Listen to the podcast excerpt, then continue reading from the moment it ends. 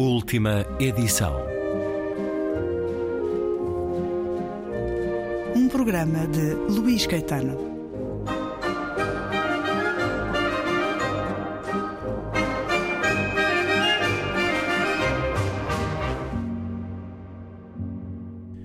Regresso à conversa com Hugo Gonçalves, a propósito do romance Deus, Pátria, Família, editado pela Companhia das Letras. Um romance que nos leva a Lisboa de 1940 e é uma história alternativa. Trabalhar tempos, o Gonçalves, trabalhar tempos e lugares históricos, 1940, 1917, Lisboa, Estados Unidos, acrescentou ao processo da escrita fricção, inseguranças nos detalhes, necessidade de parar muitas vezes para ir pesquisar algo muito detalhado, se aquela Sim. loja já existia no Chiado naquela altura, se determinado produto era vendido já então. Foi um, uma experiência nova, apesar de tudo? Um, foi, foi relativamente nova, ainda que eu tenha uma formação de jornalista e trabalhei há alguns anos como jornalista e, e acho que tenho as, tenho as ferramentas necessárias para depois poder utilizar na pesquisa. Um, havia algo muito importante para mim, que é, não querendo nunca fugindo à verdade histórica, e como tal, a questão, essa questão, agora vou dar um exemplo do Rádio do Povo, e de facto eu li sobre, coisas sobre como é que os vizinhos delatavam outros vizinhos que não ouviam a rádio certa, e sim, li todos os jornais da época, mas era muito importante que todos esses factos estivessem sempre às ordens da história que eu queria contar. Uh, como tal, é, eu prefiro enganar-me uh, num detalhe histórico que não tem relevância para a história. Imagina dizer que a música tal passou e essa música foi composta no ano seguinte, haver um pequeno lapso. Uh, prefiro que isso aconteça, porque sei que vai haver tratores um, e por isso é que tive muito cuidado, mas há sempre detratores, como aquelas pessoas que dizem: Ah, encontrei uma gralha no seu livro. E a partir daí e, está tudo E só fazer um parênteses aqui, que é, não, que, é, que, é, que, é assim. Então faça uma coisa, com todo o respeito pelo leitor, que é: eu sei a quantidade de vezes que eu revi este livro. Eu sei, eu. Foram mais de 10 vezes que eu li e revi. A editora, várias vezes. A revisão, várias vezes. Como tal, quando surge uma gralha ou outra, não é por incompetência ou desleixo, é porque faz parte do processo. É quase impossível é um livro não ter uma gralha é humano. E como tal, às vezes apetece-me dizer, sem nenhuma sobranceria mesmo, mas apetece-me dizer, então façam uma coisa que é, escrevam um livro de 450 páginas e depois vamos ver quantas gralhas é que encontra no fim. Mas pronto, eu compreendo, não quero ser mauzinho e compreendo que às vezes as pessoas acenem com, ah, encontrei um erro. Especialmente e... neste tempo de redes sociais. Que Sim. circunstâncias históricas lhe deram mais trabalho na pesquisa? Sempre foi muito divertido descobrir estas coisas. Por exemplo, na questão dos Estados Unidos, quando eu falo do julgamento do Monkey Trials, um, que as transcrições do julgamento são absolutamente aquelas. O, o, que os advogados disseram, isto foi um julgamento Estamos que nos anos 20. Também tem, também tem ecos nos Estados Unidos de hoje, não é? Que é a ciência versus a religião. Um, e tudo isso me divertia imenso e tenho imenso prazer em, em conhecer. Meu, a única questão que eu não queria, que às vezes isso acontece em livros designados como históricos, que é uh, fazer um trabalho de, didático. Eu não estou aqui para ensinar a história a uhum. ninguém. Uh, não queria explicar aos meus. A história é o cenário, é, é o ambiente, é a densidade psicológica de cada uma daquelas personagens. E, e como tal, não houve. A parte dos Estados Unidos deu-me imenso gozo, até porque eu vivi em Nova York, muitos anos depois dos anos 20, mas Lisboa também um, investigar, por exemplo, a vida de Rolão Preto, uh, que foi para. Um, Espanha. Uh, para a Espanha, exilado uh, duas vezes. Uh, é, uma coisa engraçada que grande parte dos discursos do Rolão Preto e dos seus acólitos e de outros são ipsis verbis, coisas que eles disseram com algumas coisas que eu acrescentava, mas são, são a voz da época, e com uma pequena. Hum, eu não diria perversão, mas que lá no meio há duas frases de um líder político atual que colam tão bem na mentalidade da época do extremismo e que eu as ouvi uma vez, ou as li num jornal e disse: vou colá-las lá no meio, porque vão passar despercebidas, ninguém vai saber, mas eu vou saber que há alguém em 2020 que tem o mesmo tipo de discurso completamente messiânico, uh, desproporcionado, populista. Uh, populista, de burlão e que funciona do, do que algo que era feito em 1940. Quando se fala do Estado Novo, isso diz, e então aí é que o populismo atinge, hoje em dia, uh, atinge um nível de quase de risível, de ser tão absurdo. Se fala do crime, não é? Que não havia corrupção no Estado Novo, não havia crime, é absolutamente mentira. Peguem-se nos jornais dos anos 30 e 40 e vejam-se a quantidade de homicídios, muito mais do que agora, homicídios passionais. Um, aliás, no Código. Um, no Código penal. Uh, penal da altura, um homem que matasse uma mulher uh, com o pretexto de infidelidade tinha uma atenuante. A mulher já não tinha.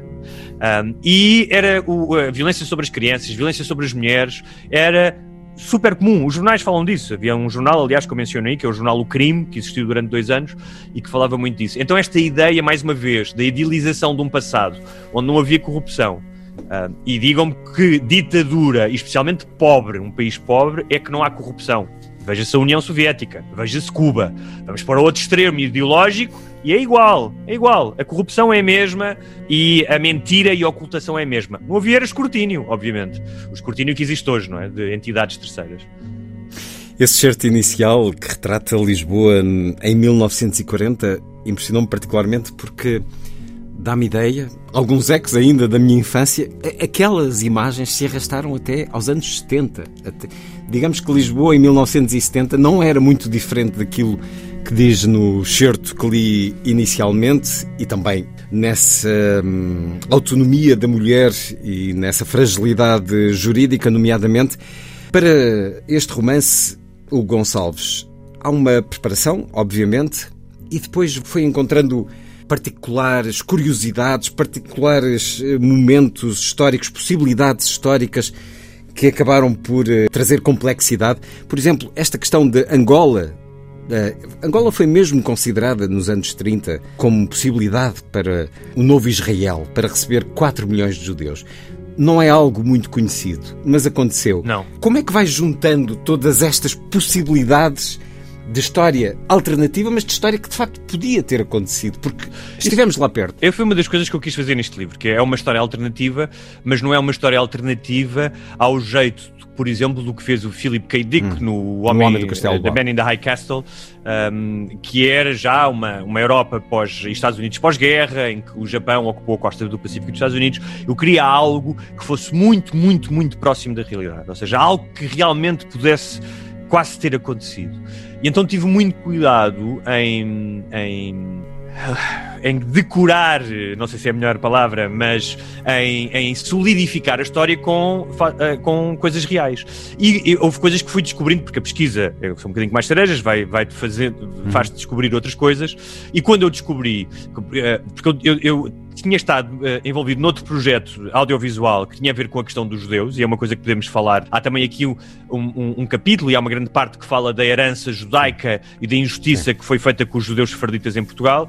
Um, e que era muito importante, uma vez que estava a falar dos judeus nos anos 40, não podemos esquecer que o que Portugal fez aos portugueses é, é, que nós às vezes dizemos os judeus como se fossem estrangeiros. Não, são portugueses que por acaso professavam uma fé, uh, mas que estavam em, na Península Ibérica antes da fundação dos reinos católicos. É? Aliás, há um judeu que diz, uh, um judeu que diz isso, que é pá, sempre que de alguma forma me chamam estrangeiro, eu digo, não, não, eh, estrangeiro era o Afonso Henriques, minha família estava cá antes. Mas essas coisas fui descobrindo como o Projeto Bravo, que aliás é anterior a 1930, já vem da Primeira República, uh, e que depois foi voltado a apresentar a Salazar com a crise de refugiados, Uh, aí sim com uma urgência tremenda, porque havia milhares de judeus europeus que não tinham para onde ir, e ponderou-se uh, fazer um novo Israel em Angola, depois Salazar recusou. Houve imensos desses detalhes, coisas como a Operação Panicle, que era a operação que os ingleses tinham de forma, uh, caso os alemães invadissem Portugal, de levar Salazar para os Açores. houve uma série de coisas que eu aproveitei a meu favor.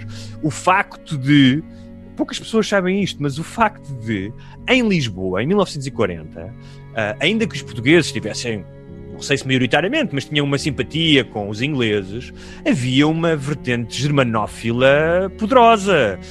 Um, havia uh, o, o, diretor uh, da secção internacional da PID, que era o Paulo Comano, que eu aqui utilizei outra personagem, não quis utilizar o nome real, queria uma personagem, que é o Félix Aranha, mas que o Paulo Comano tinha estudado na Alemanha, era um germanófilo dos quatro costados, tinha contactos com os serviços secretos uh, alemães, portanto, vários judeus uh, estavam uh, investigados pela, pela VDE e essa informação era passada para a Alemanha. Houve um jornalista que era o Bertold Jacob, que tinha denunciado várias questões relativamente ao armamento da Alemanha, que estava proibido por causa da Primeira Guerra Mundial, que foi raptado em Lisboa pela Gestapo. Uh, não sei se foi em 39 ou 38, mas foi, foi tirado das ruas de Lisboa. E, na altura, havia uma, uma loja de propaganda alemã na, na Rua Garrete onde agora é uma loja da Nespresso, curiosamente. Ali na esquina da Garrete com a Rua Nova, do, na Rua do Carmo, um, com fotografias do Führer. Uh, uh, a estreia do Triunfo da Vontade no cinema, agora não me lembro se foi no Trindade ou se foi no outro, estava à pinha com alemães fardados com a farda do partido nazi, a fazerem a saudação nazi, a delirarem uh, em Lisboa com as imagens do comício de Nuremberg, como os alemães tinham delirado em Nuremberg ao vivo.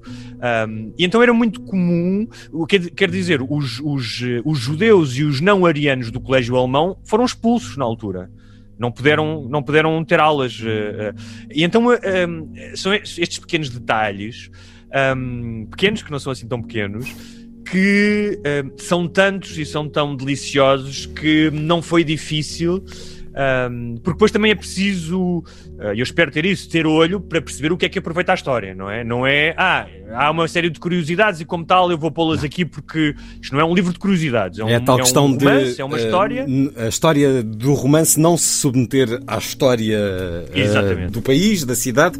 Ora, até por isso que acabou de nos dizer, não admira que qualquer judeu se sentisse desconfortável ao tempo em Lisboa, e há aqui uma linha ficcional sobre o antijudaísmo em Portugal ao tempo da Segunda Guerra. Uh, também recentemente se discutiu, enfim, há alguns meses, sobre antissemitismo em Portugal.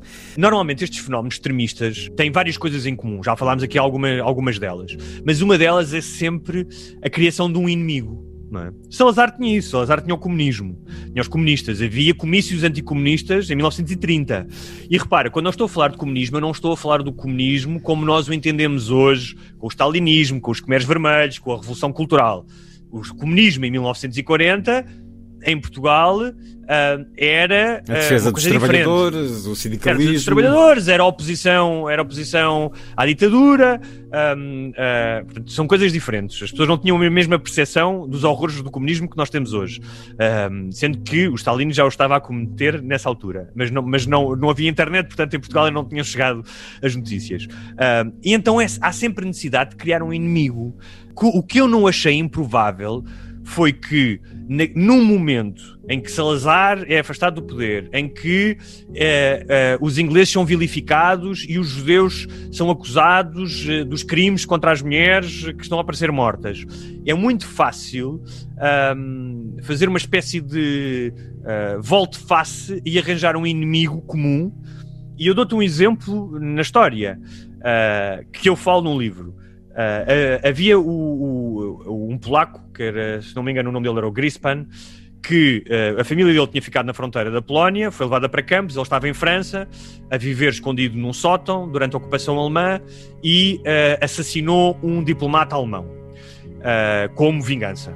O que aconteceu a seguir a isso foi que o Hitler aproveitou esse homicídio contra um alemão que, curiosamente, isto é a ironia das ironias, estava a ser investigado uh, por ser antinazi, o polaco matou o alemão errado, e a partir daí uh, diz: estão a ver os judeus mataram um dos nossos. Uh, ou seja, todo esse ato completamente inusitado, isolado de uma pessoa que estava desesperada, que matou a pessoa errada, foi utilizado e descambou na Noite dos Cristais, que acabou com a destruição de todos, de milhares e milhares de negócios uh, e de sinagogas dos judeus, com mortes, com espancamentos públicos e que depois levou o Estado alemão a, a obrigar os judeus a pagar os estragos que os alemães tinham causado, não é? Toda esta ironia. E o que eu queria dizer com isto, com a questão do antissemitismo que surgiu no meu livro de repente, sendo que historicamente ele não existia, é que é muito fácil uh, que essa gene volte a germinar. E tu há bocado falaste dos refugiados, dos refugiados, por exemplo, dos refugiados sírios, da crise de, dos refugiados, jogo que foi em 2015, se não estou enganado, 2015, 2016 façamos este exercício. Muitas vezes as pessoas vinham dizer: não, não, não, mas eles são como nós. As pessoas com, com boas intenções, uh, uh, eles têm telemóveis, eles são como nós. Imagino que uh, têm computadores, obviamente que têm telemóveis, porque diziam, não é? Que, não, mas eles, quer dizer, sem telemóveis, porque é que precisam vir para a Europa, não é? Esse argumento, tudo isto é um nível muito básico. Como se tu precisasses de ter um telemóvel ou de estar ao nosso nível de desenvolvimento para receberes asilo quando o teu país está em guerra. É? Mas eu, eu, peço que se faça este exercício, que é, se hoje perguntares à maioria das pessoas, a grande maioria, que viram lista de Schindler, que viram dezenas de documentários sobre os campos e sobre a Segunda Guerra Mundial, diziam, olha, se você vivesse em 1940 e vivesse em Portugal e visse aquelas famílias a fugir dos campos e tal, você provavelmente até alojaria uma dessas famílias em sua casa durante um tempo, antes de eles irem para a América. Eu acho que a maioria das pessoas diria que sim, com este distanciamento histórico. Agora as pessoas esquecem-se de uma coisa, é que os judeus, na altura, eram vilificados e eram desumanizados, como hoje são os, os refugiados ou os imigrantes económicos que vêm de África ou que vêm do Médio Oriente.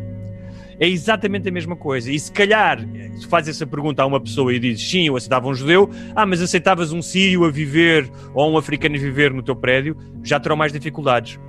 Mas é a mesma coisa. É só uma questão de distanciamento histórico. E eu não te estou a dizer que uh, a questão da imigração não é complicada, que não deve haver um debate. Uh, eu entendo que sim, eu acho legítimo haver um debate sobre a questão da imigração. Eu tenho a minha opinião pessoal sobre que as pessoas devem ser recebidas ou não, uh, mas é muito fácil haver um mês com mais pessoas a atravessar o Mediterrâneo, uh, haver um caso de corrupção mal resolvido, ou aparentemente mal resolvido, como o Sócrates, não é? em que as pessoas rasgam as vestes e dizem ah, isto é uma injustiça tremenda. Haver uma série de fatores não estou a dizer para haver um golpe de Estado em Portugal, que isso não me parece, mas para que certos movimentos ganhem mais tração. Uh, não é assim tão difícil Uh, eu não acho que uh, o extremismo vá voltar à Europa com botas cardadas a fazer a saudação nazi uh, e com marchas de milhares de pessoas em fardas. Terá outra face, terá outras vestimentas, mas nós já vimos isso naquilo que hoje se chamam as democracias iliberais, que é um conceito que eu não entendo. Ou é democracia ou não é democracia? Não é tipo, democracia liberal parece uma espécie de um, de um hambúrguer vegetariano, não é? ou é ou não é? Não é? Um... Hoje fazemos também o que queremos com as palavras e damos-lhe novos significados. Deus, Pátria, Família, o novo romance de Hugo Gonçalves, um romance que nos leva a um passado pleno de ecos com o presente, notável na depuração da linguagem, apaixonante na história, do princípio ao fim. Com que sentimento, com que sensação é que pôs um ponto final neste livro, Gonçalves? Uh... Uh, com um, exultante, ou seja, há, há um lado de uh, quase de conquista. Uh, sim, de quase quando eras criança e era aquele último dia de escola que sabias que ias de férias e corrias, não é? O último toque corrias Isso para é casa. Liberdade, então é, liberdade depois, ou seja, porque há vários momentos de finalização do livro. Há o momento em que escreves a última frase e metes o ponto final, e depois há um trabalho é, que longo, é duro e é depurado, é, e longo, longo de reescrita, reescrita, reescrita, edição, voltar a ver, revisão, revisão. Mas tu há bocado falaste do meu livro anterior. Um, ao qual eu também dediquei o máximo do meu ofício que eu tenho à minha disposição das ferramentas, mas que tem uma voz diferente, tem uma voz mais pessoal, porque a história era outra, não podia ser contada da mesma maneira. Uh, neste caso, uh, eu propus-me a escrever aquilo que eu admiro nos romances clássicos, na tradição do romance, que é um romance uh, de fogo que avança através de mais de meio século, de variedíssimas personagens, de diversos territórios, vai da América a Portugal, de 1917 uh, a 1940, um, e no meio disso tudo que, que fosse, que houvesse estudos de personagem, que as personagens tivessem densidade psicológica e fossem verosímeis, que o enredo fosse cativante e, e, e, quase que levasse o leitor a ter uma leitura compulsiva e ao mesmo tempo um cuidado na linguagem. Uh, e nesse aspecto eu vejo mais este romance como a tentativa de construir uma catedral. Uh, não quero parecer pretencioso, estou apenas a falar no. No, no sentimento uh, não, interior. No, no, sentimento magnânimo de construir uma catedral, mas não como o pedreiro, como o ofício, solidez. como Sim, porque eu tenho uma visão, uh, desculpa dizer isto que é, mas tenho uma visão da escrita muito pouco romantizada. Eu considero-me um operário da escrita. Visto o fato macaco todas as manhãs e lá vou eu com o escopo e com o martelo escrever um livro. Ou uma série de televisão, uh, muito série. do que nos tem dado o Hugo Gonçalves o edifício está aqui, sem concessões, Deus, Pátria, Família, um livro que tem muito de sombra, apesar de decorrer num tempo em que Lisboa era também chamada uma cidade das luzes. Deus, Pátria, Família, de Hugo Gonçalves, novo romance, um romance claramente de maturidade e afirmação de um nome da escrita no nosso país. Hugo Gonçalves, com a edição Companhia das Letras, muito obrigado por mais este momento na Antena 2. Muito obrigado eu por esta conversa.